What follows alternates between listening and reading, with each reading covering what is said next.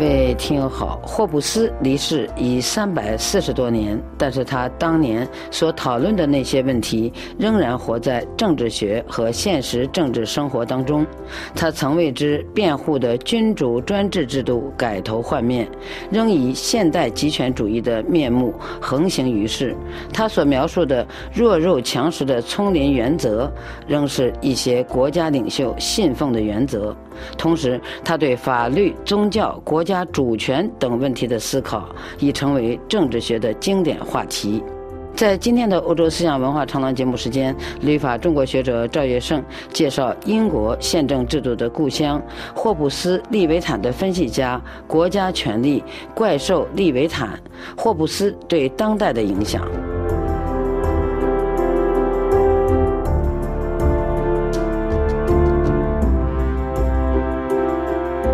赵先生您好，您好，赵先生，霍布斯使用的列维坦这个形象，似乎已成为描绘政治恐怖的一个符号。是的，据这个不完整的统计啊，现在每年以霍布斯为主题的专业论文不下万篇。比尔·沃特森的那个著名的系列漫画《卡尔文与霍布斯》里边那只小老虎啊，名字就叫霍布斯。所以，罗宾·邦斯认为，霍布斯的当代意义可以从三个方面来看。首先，霍布斯成为利维坦的国家形象，特别是他在二十世纪三十年代末和四十年、五十年代被用来描述极权主义的威胁。其次，霍布斯的自然状态形象呢，已经成为对南斯拉夫内战、恐怖、卢旺达种族灭绝以及伊拉克自由行动后伊拉克秩序解体的公认的隐喻。最后，霍布斯本人已经成为某种政治象征，他的作品在当代许多保守人士中享有权威地位。他的这个总结呢，还是比较准确的。利维坦之所以会成为集权国家的一个象征，汉娜·阿伦特有一个精彩的说法。他说：“国家的权力基础是从所有个体成员那里集聚和垄断起来的，这必然是每个人都变得无能为力。他的自然和人的能动力已经被剥夺，他退化为。”积累权力的机器中的一个齿轮，靠对这部机器终极命运的崇高想象来安慰自己。可这架机器的最终命运是以自身固有的运作规律来吞噬全球。这特别像对苏俄式共产政党的描述。是的，阿伦特这段话出自他的名著《极权主义的起源》。他用来做分析样板的两个政权呢，就是希特勒的纳粹政权和斯大林的苏维埃政权。他认为霍布斯的利维坦正是对这类集权政权的描述。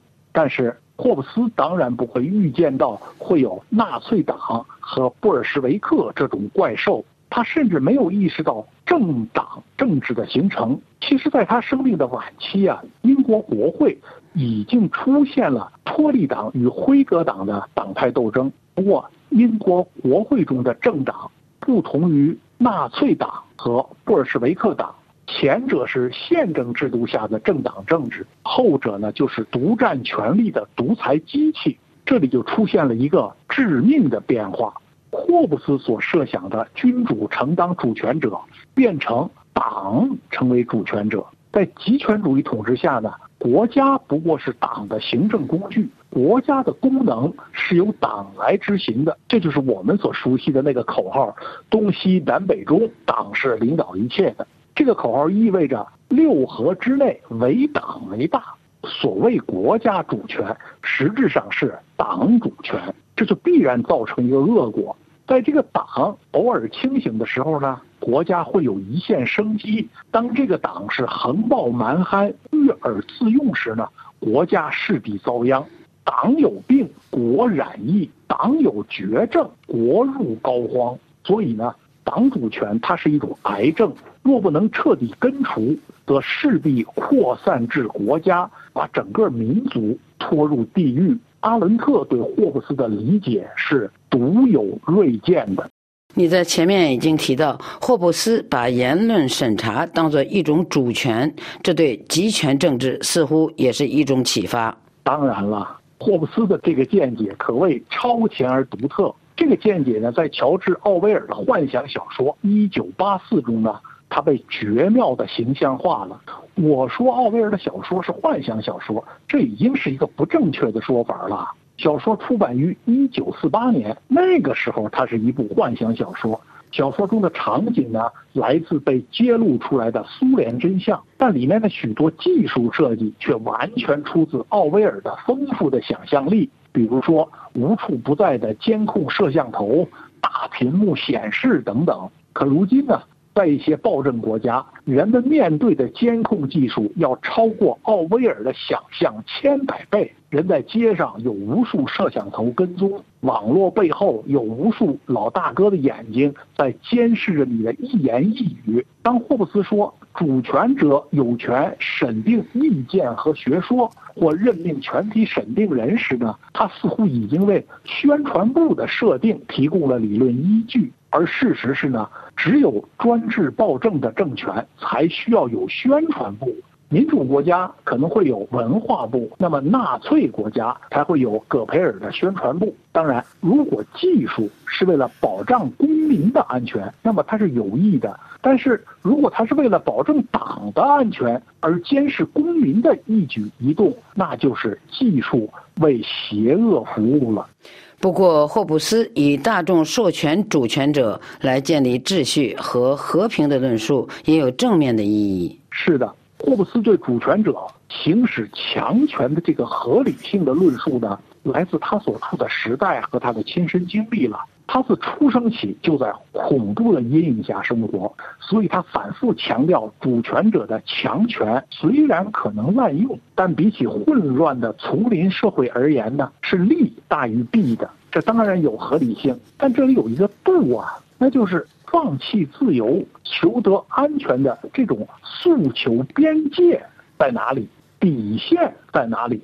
如果放弃自由，你换来的是终身为奴，那么是自由也没有，安全也没有。那专制暴政的问题就在于呢，它的统治结构是全体人民为奴，而只有一个党任意妄为。那么在这个制度下，没有一个人是安全的，甚至暴君本身也处在每日提防别人暗算的惊恐状态。暴君的眼中全是敌人。所以，专制国家的党球永远如临大敌，因为他没有朋友，只有朋党；没有子民，只有奴隶。孟子说过呀：“说君之视臣如土芥，得臣视君如寇仇。”这种情况下，暴君何来安全感？不过，在特定的历史时期，强权建立秩序会得到民众的拥护。人们在分析霍布斯理论在当代的意义时呢，常举前苏联崩溃到普京上台为例。苏联瓦解后，叶利钦治下的俄罗斯呢，确实是一片混乱凋敝。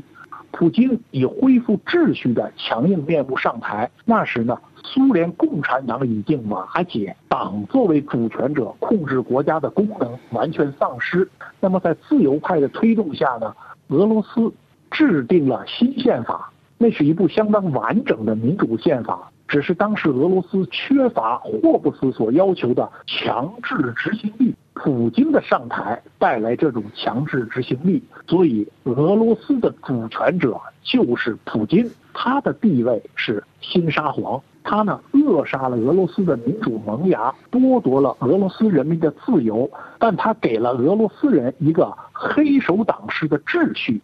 不过。大多数俄罗斯人呢，愿意用自由来换取秩序，这正是霍布斯所分析的那种情况。但是，普京他把外部世界呢，也看作一个丛林社会，他不要一个基于正义的世界秩序，而相信弱肉强食。他入侵乌克兰，激发出乌克兰人保卫和平和生命的自卫权，这正是霍布斯所认定的人的天然权利。普京的大俄罗斯主义，不正是霍布斯最反对的统治者的虚荣自负吗？是的，霍布斯甚至把这种自大狂妄、虚荣自负看作是非正义的终极原因。而且，霍布斯认为啊，人们之所以选择一个主权者，并不因为他们需要一个外来的强制力，而是因为他们之间互相畏惧，畏惧对方毁灭自己的生命。正因为这种彼此的恐惧，才会有转让权利的契约。这实际上是一种恐怖的和平。这个思想呢，恰恰是当今世界核威慑理论的基石。依靠保证互相毁灭来保证彼此都不越过红线，从而保持和平。正像施特劳斯指出的，先于理性的死亡恐惧导致人和谐共处，从而揭示死亡恐惧适合于人类的根本情况。它是理性的，只有在死亡恐惧的基础上，人类生活才能和谐。死亡是唯一的。自然理性公理，霍布斯的思想呢是博大精深的，它是理解人类社会的一把钥匙。虽然不能打开所有的锁，但你打开了一把锁、一扇门，也可以给我们展示出的观察社会的一个新视野。好的，那就谢谢赵野胜，谢谢。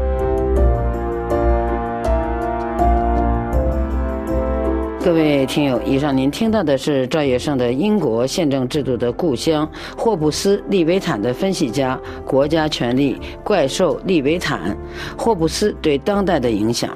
本次欧洲思想文化长廊节目由索菲主持，感谢费利普的技术制作和各位收听。下次欧洲思想文化长廊节目时间，我们再会。